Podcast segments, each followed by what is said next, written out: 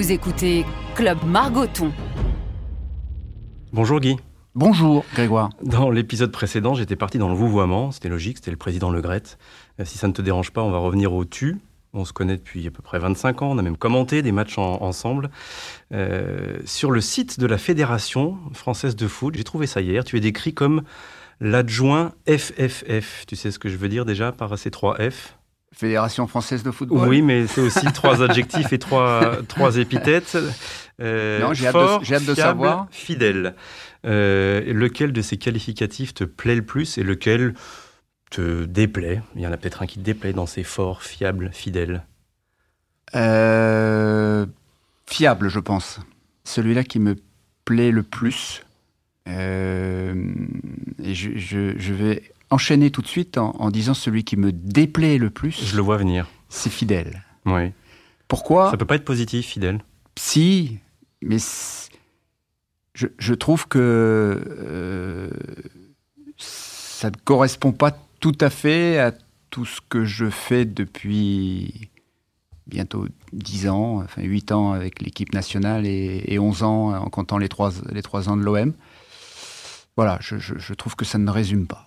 Un homme n'est pas fidèle, c'est un chien qui est fidèle, c'est le côté, c'est le, bon chien-chien J'espère, j'ose espérer mhm. qu'il y a aussi un peu de compétence. J'ose espérer. Voilà. Et, le mot fidélité, j'entends pas le mot compétence dans le mot fidélité. Bah, je pense qu'on va l'entendre, ce mot compétence, parce qu'on va parler de toute ton histoire et de tout ton parcours. C'est quoi être un bon adjoint?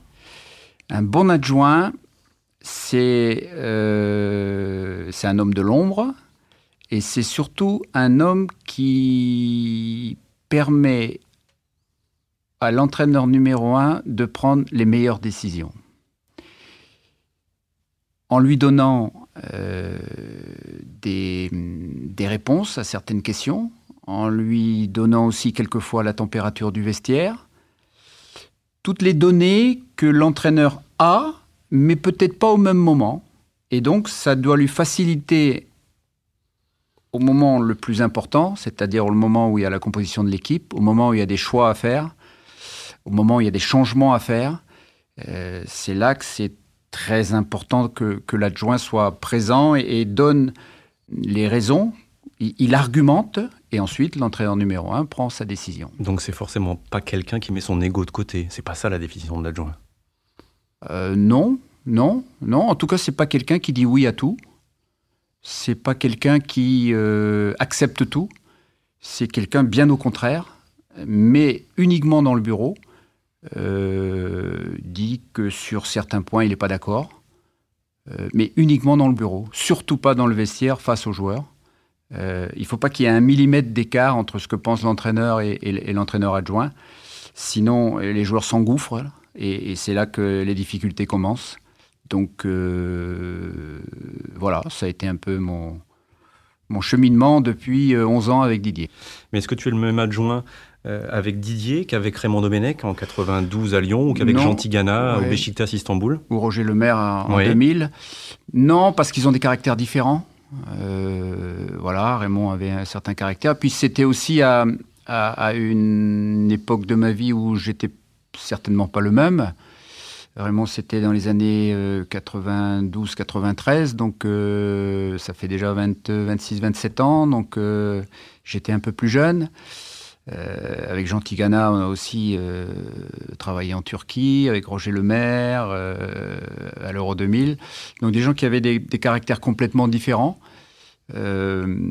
Didier, c'est venu plus tard et on se connaissait déjà depuis l'Euro 2000.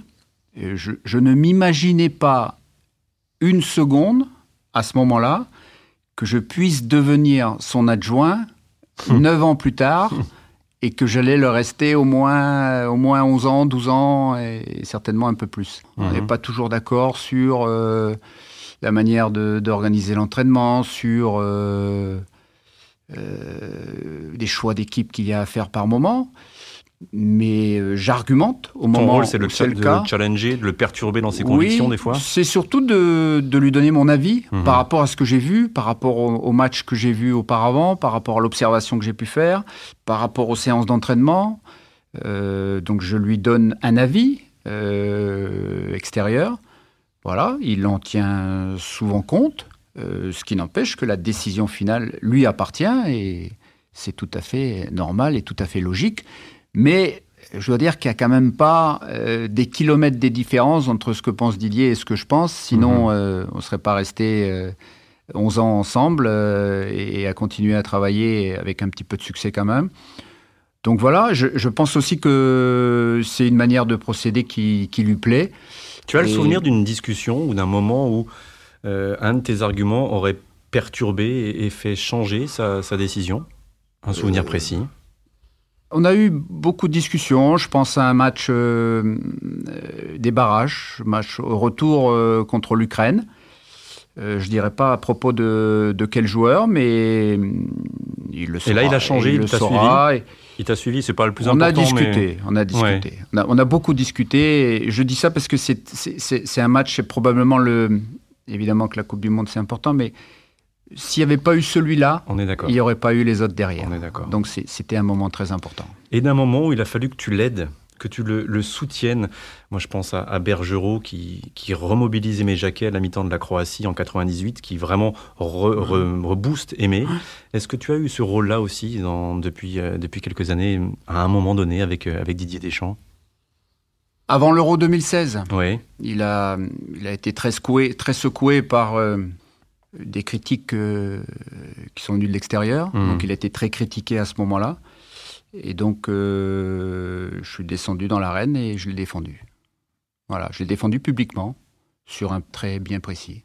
Voilà, il était euh, Traité de raciste. voilà, Mhm. voilà. Et donc je, je suis monté dans l'arène, mais je parce que je parce que ça ne correspondait pas à l'homme que je connaissais Mhm.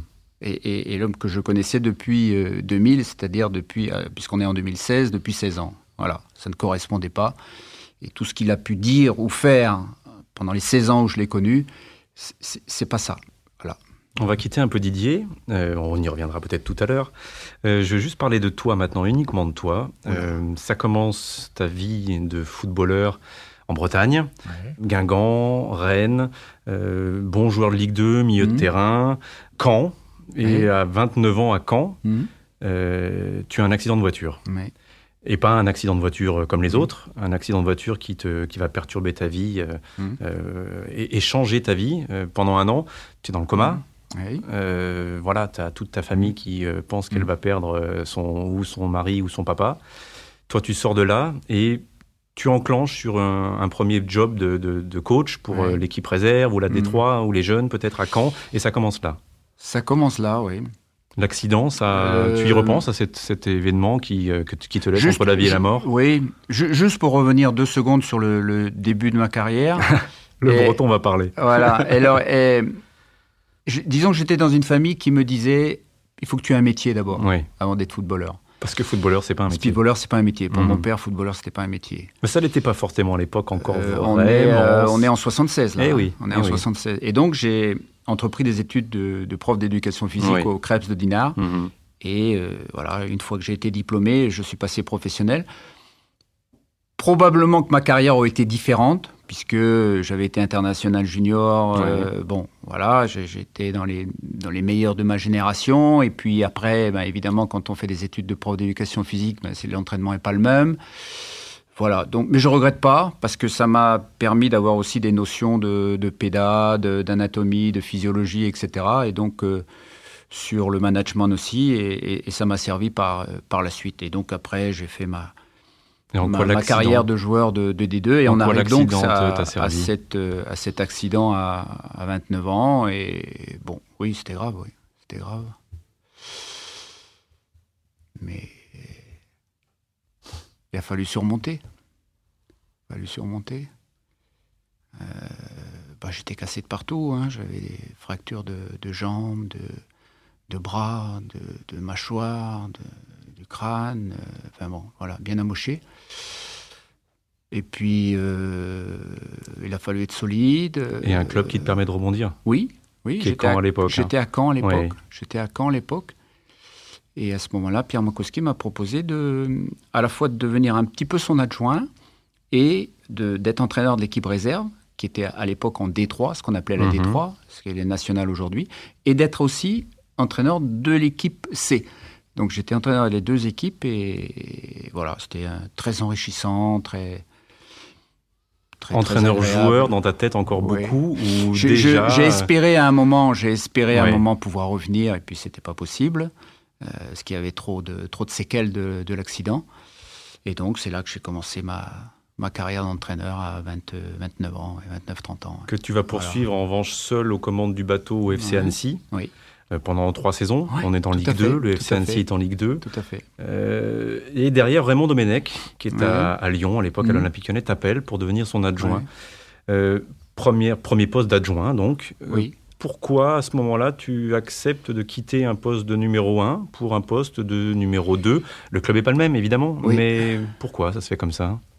Euh, D'abord, à, Annecy, euh, je- je- j'ai passé trois ans euh, très très agréables Oui. aussi. Je, je pensais avoir fait le tour à ce moment-là, euh, trois années en D2.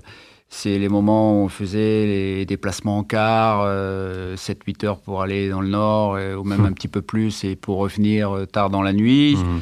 C'était très, très enrichissant et très formateur pour un jeune entraîneur, euh, avec peu de moyens, mais euh, où il fallait, où il fallait se, se battre et être à la fois euh, entraîneur numéro un, euh, adjoint, euh, entraîneur des gardiens, euh, préparateur physique, euh, on faisait tout à la fois. Donc c'était, euh, je, je le répète, très enrichissant. Et puis euh, il y a eu cette proposition de, de Raymond et du, et du président Aulas à ce moment-là. Donc voilà, c'est pour ça que j'avais de bonnes relations avec Raymond et c'est pour ça que je suis parti euh, là-bas. Raymond, ensuite Jean Tigana. toujours adjoint, et tu deviens numéro 1 Oui, en 1995. oui, Euh, Exact. Après une saison très réussie, dans mon Ouais. souvenir de l'Olympique Ouais. lyonnais, avec l'arrivée d'une nouvelle génération, euh, euh, Maurice, Florian Julie Maurice, était tout jeune. euh, Julie etc., Deplace, Sylvain. Deplace, Voilà. ouais. Avait- très jeune, avait- très jeune. il y avait Ils beaucoup étaient de très monde. jeunes à l'époque, ouais. Ouais. Euh, je, je sais, parce que je te connais, que tu gardes que des bons souvenirs de cette Ouais. époque. Euh, Ouais. Exemple, la victoire à la Lazio. Voilà, c'était le, le plus grand moment européen de Mm. l'histoire de l'Olympique lyonnais. Euh, avec le recul que tu as appris, que as appris cette saison-là, jusqu'à jusqu'au fameux match d'Auxerre où, où Oui. tu devras laisser, tu laisses ta place, où on te dit de laisser ta place. Oui. Bah, avec le recul, euh, je dirais que pour se lancer aujourd'hui euh, en première division, c'est la, première chose que j'ai dit à mon fils. Il Hmm. faut être très costaud. Je précise, le fils c'est Julien Ouais. Stéphan, Voilà. l'entraîneur actuel du Stade Voilà. Rennais. On en reparlera tout à l'heure. Il faut être très costaud et voilà. Peut-être que je ne l'étais pas suffisamment à cette époque-là pour être dans un club comme Lyon. C'est que costaud, c'est pas aussi pas assez vicieux? Euh, je dirais costaud. Calculateur. Ouais, je dirais costaud et bien entouré. Ouais. Voilà. Voilà. Ça veut Je, je veux rester. Mais- je, a- je veux rester. je- je- J'essaye de garder beaucoup d'humilité. Peut-être. Peut-être que si j'avais eu un, un adjoint comme Guy Stéphane à, à- à ce moment-là, peut-être que ça aurait mieux fonctionné. Voilà, je Bon, le dis, en- moi- je le dis avec le sourire. Moi, est-ce que tu te souviens du 19, du pas du 19, du 26 octobre? 96 26 octobre 96. Ouais, Oui. Oui. C'est-à-dire. au Cerf. Oui. Je commentais ce match pour Canal+. Oui. D'accord. Et après le match, euh, évidemment que. Je rappelle le score, 7-0. Cinglante, euh, cinglante défaite, oui. Oui. Bon, Oui. comment tu vis euh, cette soirée-là? Pas Oui. l'après, parce que l'après te, euh, va t'emmener Je- loin du club, mais... Je l'ai effacé de ma mémoire, Oui, cette soirée. Alors ça, je te crois Même pas. si mon inconscient euh, me rappelle que ce soir-là, j'étais pas bien. Pas bien du tout. Ouais. Et puis, une fois qu'on a dit ça, une fois qu'on a dit euh, que c'est un très mauvais sou- souvenir, ben, on passe à autre chose. Voilà. Il faut se fixer des nouveaux objectifs. Il faut tout de suite rebondir Mais derrière. C'était Bordeaux. Voilà. Voilà. Par Bordeaux, exemple. entraîneur Par numéro 1. exemple. Qu'est-ce qui change là par rapport à Lyon? Tu as un peu plus d'expérience. Oui. Euh, Peut-être un club qui est structuré différemment, Ouais. avec des, un pouvoir qui n'est pas le même. Ouais. Euh, Ouais. L'aventure, elle se passe comment? Ben, Elle se Euh, passe très bien au début. Au début, oui. Très très bien, Mhm. puisqu'on est, je crois qu'on est premier du championnat euh, fin octobre, euh, novembre. Et puis euh, à la trêve, euh, ça va nettement moins bien. Voilà, je pense aussi que ça s'est pas fait tout seul, qu'il y a eu, euh, quelques soucis euh, à l'intérieur de l'équipe qui ont Mhm. été euh, provoqués. Voilà, je j'en dirai pas plus. Ce que je précise, moi, que c'était le 19 décembre 97, donc on est pratiquement un an après ce qui s'est passé pour toi à. Lyon Ouais. face à Auxerre, et que c'est encore Giroud m'a tué.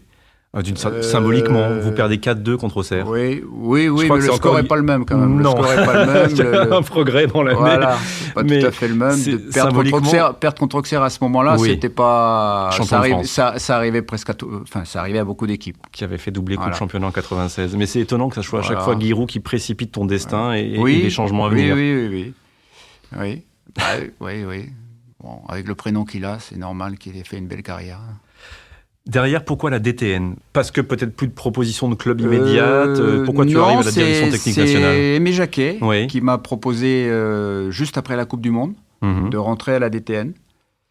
Et puis c'était un moment de ma carrière, euh, peut-être que c'était le bon moment aussi. Euh, J'ai une formation d'enseignant et être à la DTN, c'est aussi euh, former des cadres, former des entraîneurs, euh, tout en étant euh, proche de l'élite avec euh, soit une sélection, pour moi c'était les 18 ans, ça a été les A' à un moment, et puis ensuite ça a été l'équipe de France A avec Roger Lemaire et, René Girard et Bruno Martini à l'époque. Voilà, c'est un, c'était un passage dans ma carrière qui m'a, beaucoup plu parce que ça m'a forcé aussi à, préparer des interventions sur le plan tactique, sur le plan euh, physique également. À t'extérioriser un peu euh, peut-être peut-être. euh, oui, non, on est euh, amené à, à former des entraîneurs, à, À avoir à faire confiance en des, soi. oui, à faire des interventions dans les dans les amphithéâtres euh, où il y a une centaine de personnes et bon, bien sûr, il faut pas se louper. Il faut avoir les bons mots, les, les bonnes phrases et il faut surtout que le message passe. Donc euh, j'avais beaucoup apprécié cette, euh, cette période. Ça te relance Ouais. en plus euh, dans ta confiance en toi. J'imagine Oui, qu'après Bordeaux, Lyon plus Oui. Bordeaux, Oui, ça fait deux claques, oui. ton, Oui, ouais, oui, te- ça fait ton deux- épouse, ta famille, tes deux fils qui, claques, ont- qui sont adolescents. claques, oui. Comment ça se passe en interne Euh, Tu décides Bah, de il- ne il pas il- repartir dans l'arène tout de suite. Ça a été il- la il DTN, voyage- c'était ça? Ils voyagent beaucoup quoi, à ce moment-là. Oui. Hein, Puisqu'ils étaient à Lyon, à Bordeaux, à- après à Paris. Euh, non, ils ont suivi ça, bien entendu, euh, de près. Ensuite, il faut rebondir, il faut aller vers d'autres objectifs. Et je, je trouve que à la, la DTN, euh, sur la demande d'Aimé Jacquet, c'était quelque chose de bien. Et tu côtoies l'excellence pour la première fois, donc avec Roger Lemaire, Oui, euh, ouais. l'Euro 2000, Voilà, voilà, avec l'équipe de France. voilà. Euh, on va pas accélérer, mais derrière le, le Sénégal comme sélectionneur, Oui, Euh, dans une période charnière aussi pour les. Lions de la Teranga, parce que il y a eu 2002, 2002, l'exploit la génération Sénégal. 2002, ouais, Et c'est cette ouais. génération qu'il Ouais. a fallu que tu gères. Il y avait Euh, tellement d'attentes, quelques-uns, ouais. quelques-uns, tellement d'attentes au pays. Oui. J'imagine que c'était pas facile. Il a fallu une, une défaite ou deux en tout pour que tu sois euh, remercié. Bah, on a été battu en quart de finale De la- de la CAN, ouais. de la CAN en Ouais. 2004 contre les vainqueurs. D'ailleurs, pour l'anecdote, c'était la Tunisie de Roger Lemaire. voilà. Et, et donc, euh, perdre contre les vainqueurs en 2004, euh, bon, en quart de finale, ça s'est joué à très peu de choses. Ça me rappelle un peu, euh, toute proportion gardée, euh, le quand on a été éliminé en 2014 par l'Allemagne. Oui. Voilà, ça s'est joué à peu de choses, Mhm. euh, sur un, un coup de pied arrêté, une tête, et, et voilà. Et puis c'est l'Allemagne qui gagne derrière, en, en battant facilement le, le Brésil en demi. Et puis là, la Tunisie ben, nous a battu 1-0 et ils se sont, et ils sont allés au bout, ils ont gagné la Coupe, la coupe d'Afrique. Mais aussi, c'est trois ans d'une vie au Sénégal, en Afrique, où euh, on travaille pas de la même façon, on réfléchit pas de la même façon, où on chante euh, différemment, euh, où on s'exprime différemment, où on réfléchit différemment. Ça aussi, ça aussi, ça, a compté dans ma dans ma carrière et quand je, je pense euh, aux raisons qui ont poussé Didier à, à me prendre en, en 2009, et il avait évoqué entre autres raisons le fait qu'il a beaucoup travaillé à l'étranger. À ce moment-là, j'avais travaillé, quand euh, est venu le choix de Didier, j'avais travaillé en Afrique et j'avais travaillé en, en- en Turquie.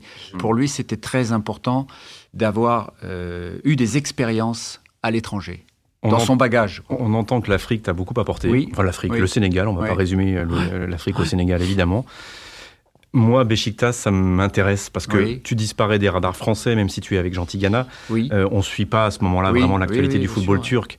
Mais quand on connaît la, la folie et la passion des Turcs et à Istanbul particulièrement. Du... Ça t'a appris quoi le Beşiktaş? Bah, D'abord, j'ai jamais entendu les gens crier aussi fort qu'en Turquie. C'est beau un match à Jamais entendu. Alors les Beşiktaş, Fenerbahçe ou Galatasaray, Galatasaray ou Trabzonspor. Mhm. Euh, c'est des matchs euh, très intenses et avec euh, beaucoup de bruit. Et hum, voilà, ça m'a appris de parce qu'on on avait d'abord on parlait pas le turc mhm. avec Jeannot, on parlait pas le turc. On avait un traducteur du matin au soir. Donc pour faire passer les messages, c'est quelquefois un petit peu plus difficile, mais c'est souvent le cas en Turquie. Euh, voilà, aussi euh, une expérience encore, euh, encore différente avec Jean Tigana qui avait une, pêche d'enfer et qui avait obtenu de, bons résultats, hein, puisqu'on a fini deuxième du championnat, on a gagné la, Coupe de Turquie, on a gagné le Trophée des Champions. Voilà, c'est aussi des, souvenirs qui, qui marquent.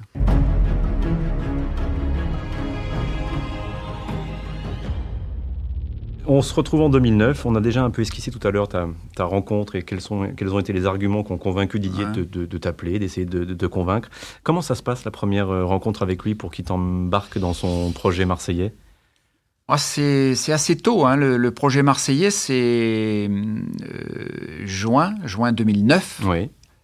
Et euh, m'appelle, il m'appelle en janvier 2008. Donc ah un an et demi avant. Ah oui. Et euh, il me demande euh, carrément, est-ce que ça t'intéresserait de, venir travailler avec moi? Et j'ai dit, euh, ben, bien sûr, bien sûr. Ben dans ce cas-là, on se rencontre et on s'est revu huit jours après à Paris. Et puis, on a discuté, beaucoup discuté. Mais entre janvier 2008 et juin 2009, ça fait du temps. Voilà, il avait, il pas trouvé euh, une expérience qui lui correspondait, même s'il a eu des offres, je crois me souvenir que il avait dû avoir Séville et, quelques autres clubs, euh, voilà, jusqu'à ce que la proposition euh, marseillaise arrive avec le regretté Pabiouf. Et, et, voilà, ça s'est passé en mai-juin 2009 avec Monsieur Dreyfus qui était toujours là, pas pour très longtemps malheureusement, et, et voilà, et, Monsieur Dacier qui est arrivé après. Ce qu'on voit de l'extérieur, avec euh, un peu plus de 10 ans de recul, pour vous, pour Didier, pour toi, pour le club, c'est le retour du succès mm. pour Marseille, qui était, mm. ça faisait 17 ou 18 ans qu'il n'y avait rien eu à Marseille. Et quand même beaucoup de souffrance pour vous, de mm. vraiment d'arriver à gagner dans la difficulté interne, dans la tension. Et vous avez vieilli de 10 ans en 3 ans tous les deux euh, a vieilli, oui, et, même grossi pour certains même. tu m'en voudras pas, Didier, hein, si je dis que tu avais quelques kilos de plus euh, à, la fin de ton expérience marseillaise. Mais ça oui, le corps parle. Oui, c'est ça reste l'OM. L'OM, euh, la devise, c'est droit au but. Et on, y est allé droit au but. Voilà, on a, gagné des titres et des, et des trophées. Euh, ça se fait pas sans mal, quoi. Voilà, il y a, différents pôles dans un club et ça n'a pas toujours bien fonctionné. La troisième année a été euh, très dure, très usante, la troisième année. Même si on a encore gagné la Coupe de la Ligue, mais en championnat, on a été en, difficulté. Euh, même si on a été quart de finaliste de la Champions League contre le Bayern de Munich. Voilà, on sent que c'est, on sentait en fin de troisième année que c'était la fin et que Bon, euh, déjà rester trois ans à l'OM, c'est déjà beaucoup. Voilà. Mais, mais c'est des moments euh, exceptionnels. Je me souviens euh, du vieux port, du vieux port quand on a gagné la Coupe de la Ligue. Ne serait-ce que la Coupe de la Ligue en mars 2010. Et, et, je vous dis pas deux mois après, mmh. quand on a gagné le championnat contre contre Rennes à la maison. Voilà, c'est Marseillais pour euh, fêter leurs joueurs et ils savent faire.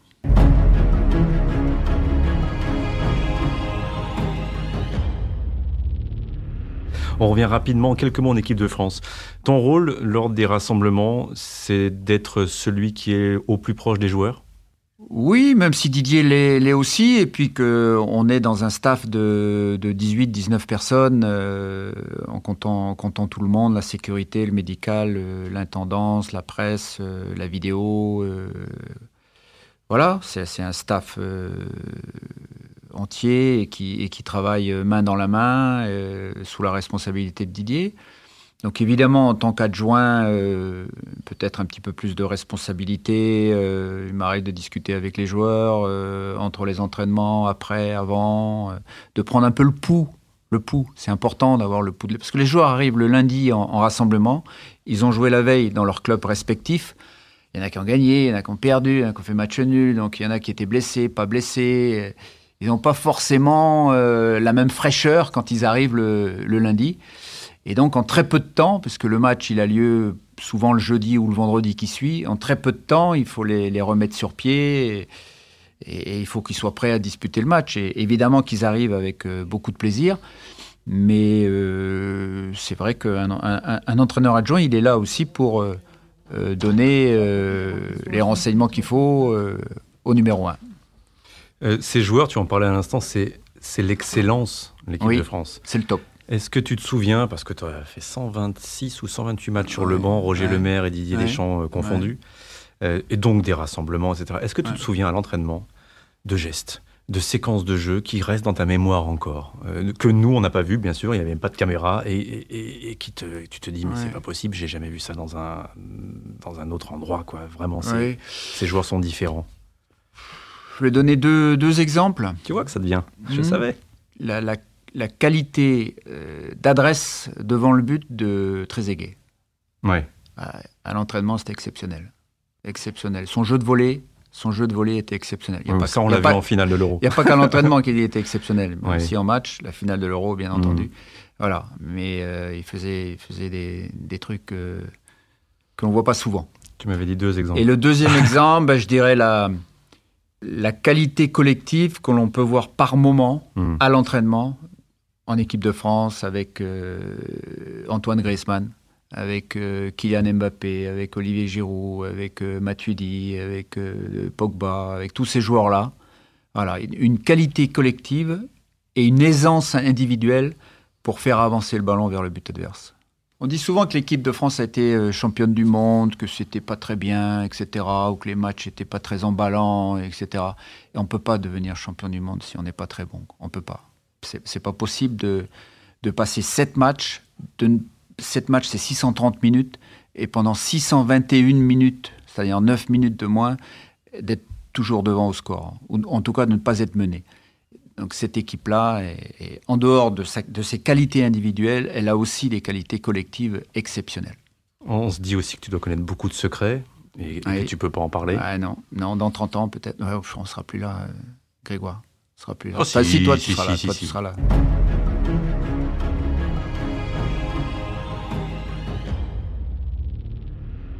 Allez, Coupe du Monde. J'ai envie de parler de Coupe du Monde avec toi. Euh, le retour à l'hôtel le soir de l'Australie.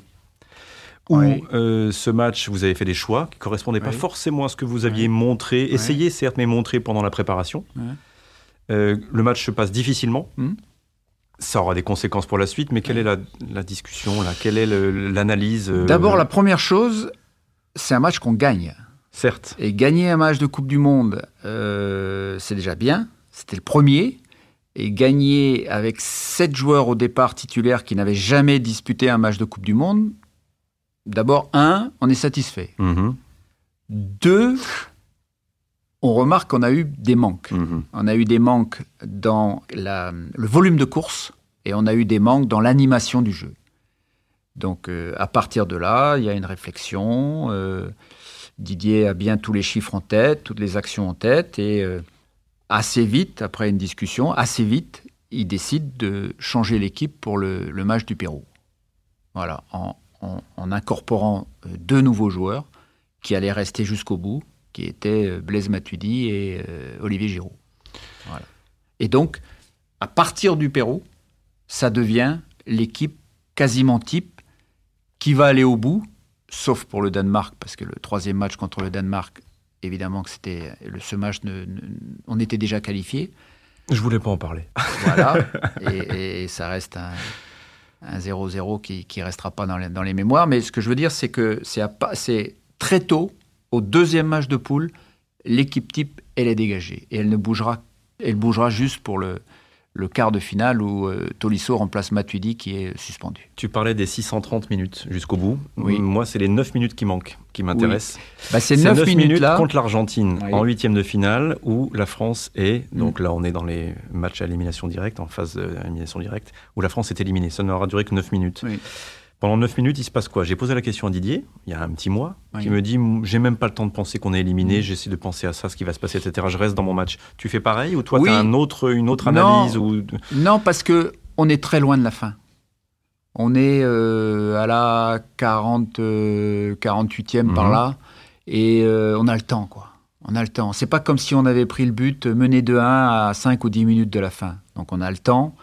Euh, on, sent, on sent les joueurs qui sont qui sont qui sont pas abattus. Et la conscience que vous aviez dominé aussi Oui, oui. Ou pas Ça, tu le vois depuis oui, le temps parce que quand oui. on revoit le match, même Oui. en direct, oui. euh, il n'y a, il y a pas photo. Il y a dans, dans la capacité à faire mal à l'adversaire, il n'y a pas photo ce jour-là. on, on, on sent pas une équipe. Quelquefois, on voit une équipe qui prend un but et qui prend vraiment un coup sur la tête et, et qui, qui a du mal à faire deux passes de suite.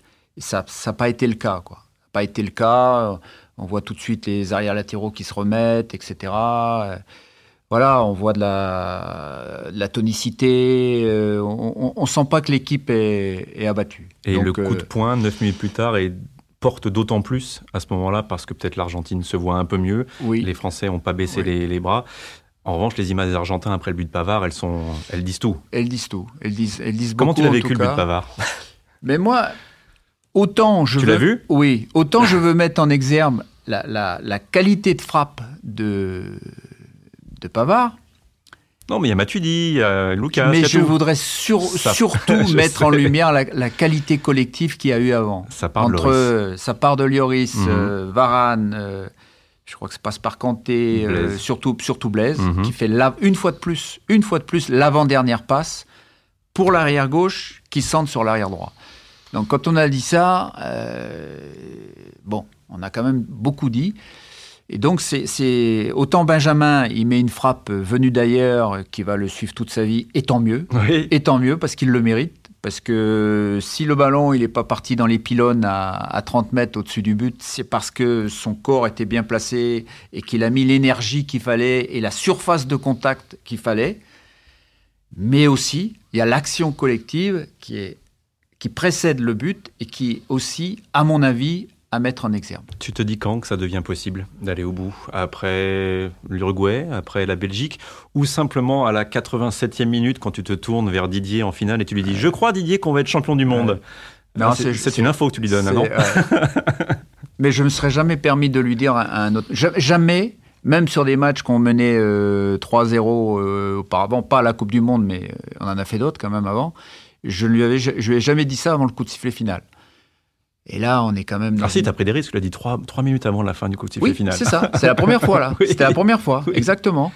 Et donc là, on est, euh, on mène, euh, on a le ballon, euh, il reste deux ou trois minutes à jouer. bon, c'est pas un scoop non plus, mais je lui ai dit, je lui ai dit, voilà. Et bon, Avec un sourire, avec un clin oui, d'œil ou... petit clin d'œil, oui, oui, oui, oui, parce que bah, c'est tellement d'épreuves, c'est, euh, on est au 55e jour là, 50, Mhm. 55e jour, euh, quasiment jour et nuit. Il s'en est passé des choses euh, entre l'Australie, entre le Pérou, euh, Danemark, euh, l'Argentine, euh, euh, des balades, une balade à vélo qu'on avait pu faire dans la dans la campagne russe. euh, Vous dites quoi dans la campagne d'Istra après C'est quoi après le huitième de finale justement? C'est juste avant l'Uruguay que vous allez tous les deux faire du vélo Oui, avec, euh, oui, avec oui. Didier? Oui, ben, euh, on se dit Parce pas grand chose. J'ai vu qu'elle t'avait fait beaucoup de bien cette ah, balade. Ah, c'était, ça m'avait oxygéné, ça m'avait changé les idées, ça m'avait fait le plus grand bien, le plus grand bien.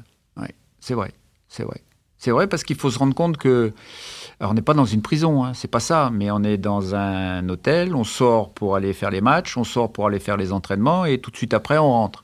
Alors évidemment qu'on est heureux d'être là, évidemment, mais c'est 55 jours. Donc on voit pas euh, notre famille, on voit pas euh, nos proches et euh, on fait notre métier le, mieux possible. Voilà, quand il y a une oxygénation comme ça euh, dans la campagne euh, russe, euh, ben, on apprécie. Il paraît que Guy Stéphane a un coiffeur. Ouais, c'est le numéro un qui coiffe le numéro 2. Voilà. Ben, chaque, À chaque rassemblement. chaque matin de match, quasiment, pas chaque rassemblement. Pas, non, je, je dis une bêtise. Tous les huit jours à peu près, dans les rassemblements. À peu près tous les huit jours. Mais c'est Et, et- surtout une- quand il y a un matin de match, Euh, C'est une superstition tous les deux ou... Non, il... bon, ça, ça, ne dure pas très longtemps non plus, hein, à me raser les cheveux. Ça ne dure pas très longtemps, mais. Il t'a jamais coupé le crâne? Voilà. Il est précis. Je, je, le trouve de, de, mieux en mieux. Oui. Euh, bon, je veux pas dire qu'il pourrait faire ce métier-là, mais euh, il le fait bien. Il le fait bien. Oh, moi, je, je veux tout bien. savoir. Il le Il fait fait avec quoi. C'est un rasoir? Un petit rasoir, un rasoir. petit rasoir. Ouais, ouais, ouais. Rasoir électrique. C'est Ah. pas, pas à main, hein. rasoir électrique. D'accord. Ouais. Et pendant le confinement, ça a été compliqué de ne pas être rasé par Didier? Euh, ben là, j'ai- trouvé mon épouse. Ah, Voilà. C'est également très bien fait. Françoise a remplacé, a Voilà. remplacé C'est- Didier. C'est très bien fait. Qu'est-ce que tu imagines que les gens pensent de toi aujourd'hui? Euh, Alors, je ne parle pas forcément des Français, euh, mais du petit milieu du foot, euh, qui va dire forcément, depuis qu'il est champion du monde, un peu à la française, il a changé, Guy Stéphane. hein. Non, vraiment, je pense pas avoir changé. Vraiment, vraiment, vraiment. Euh, le regard des gens a changé, oui. Oui, ça c'est vrai. Après, je, pense être resté le, même.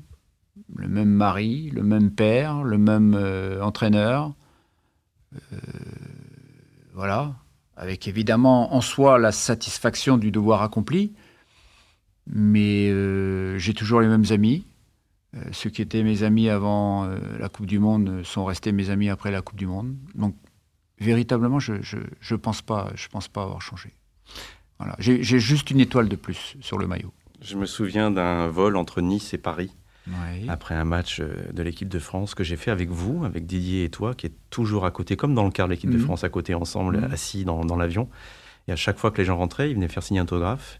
Et des gamins ont commencé à chanter la Marseillaise en Ouais. rentrant dans l'avion. Et à la, fin de- à la fin du vol, à l'atterrissage, tout l'avion chantait la Marseillaise. Mhm. Euh, je, je te vois sourire. Oui. Moi, ça m'avait marqué. C'est Oui, oui, oui. extraordinaire de vivre Oui. ça quand même. Ouais. Bah, et, et évidemment, euh, moi, bon, j'étais avec Didier, mais bon, et, Didier a une, il est euh, adulé et, et tout à fait logiquement parce que ce qu'il a fait, euh, la manière dont il a mené l'équipe, etc.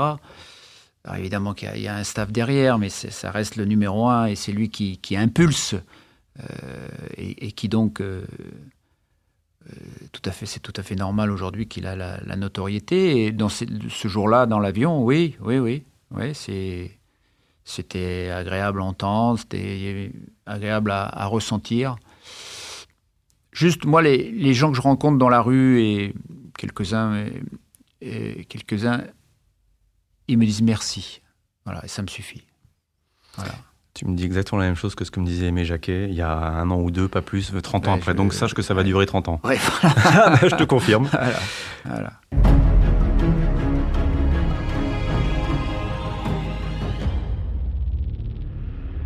Ton fils, Oui, Julien, entraîneur du Stade Rennais. j'ai deux fils. hein. Guillaume aussi, Voilà, qui était voilà. aussi footballeur comme, euh, Tout à comme. Julien. Tout à fait. Et peut-être un peu plus doué que Julien. oui, euh, sur, oui, comme oui, il avait plus Hmm. de, oui, oui, oui, plus de qualité technique. euh, oui, c'est possible. oui. Ouais. Malheureusement, il a eu des problèmes de, de cartilage, de genoux, donc il a, il a été obligé d'arrêter euh, très tôt. Guillaume m'intéresse, mais Julien aussi m'intéresse parce qu'il est presque devenu, dans un moment de transition en France, le symbole de la nouvelle génération Hmm. d'entraîneurs euh, d'entraîneurs français.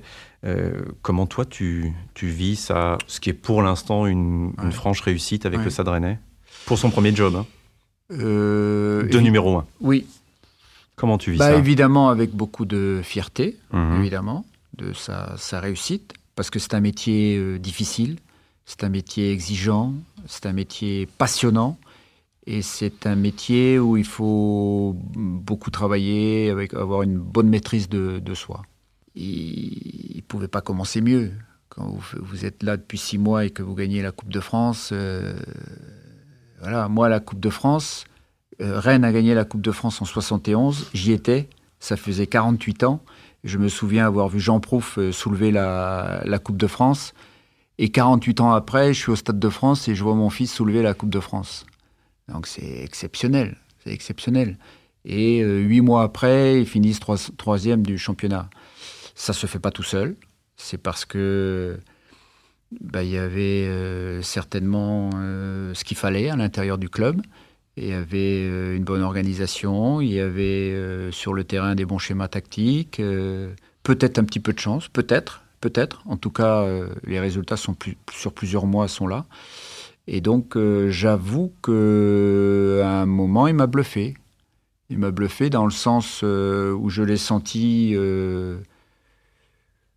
sûr de lui, mais pas dans le sens euh, Mûr.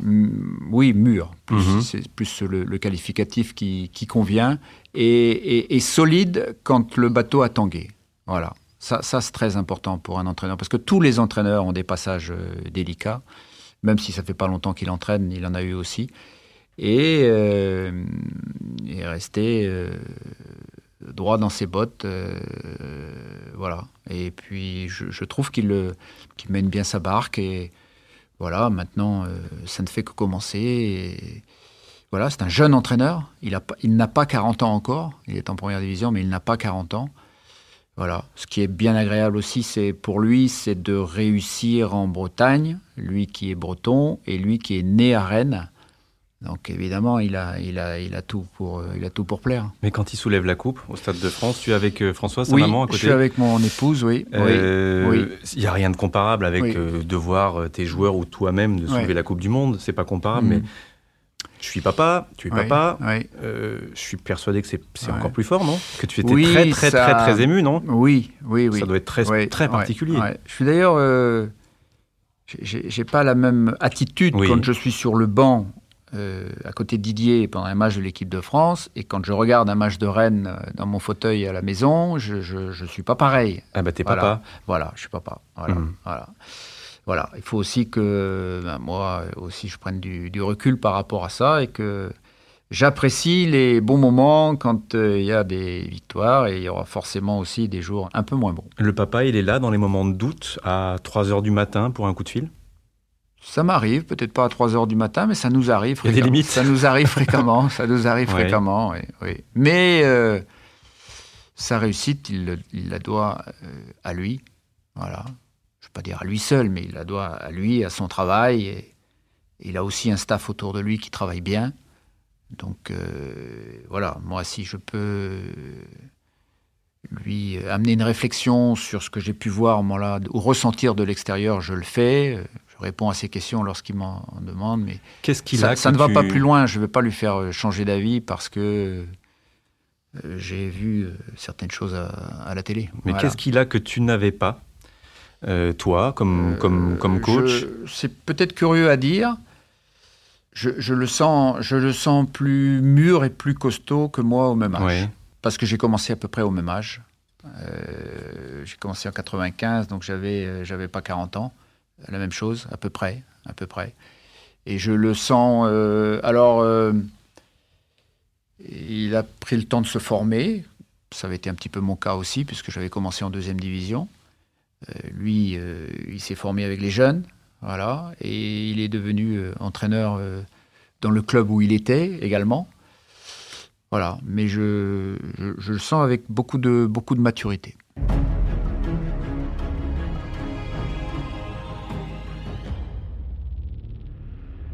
Qu'est-ce que je te souhaite, Guy, pour la, pour la suite, pour les mois qui viennent? Une bonne santé. Ouais. Et puis, évidemment, évidemment des succès, évidemment, évidemment. Mais c'est surtout euh, cette époque euh, qu'on traverse, c'est surtout la santé. Et pour tout le monde d'ailleurs, pour tout le monde. Et bien sûr, les Bleus vont être champions d'Europe. Les Bleus vont tout faire pour être champions d'Europe, mais les Bleus vont être attendus euh, au coin du bois.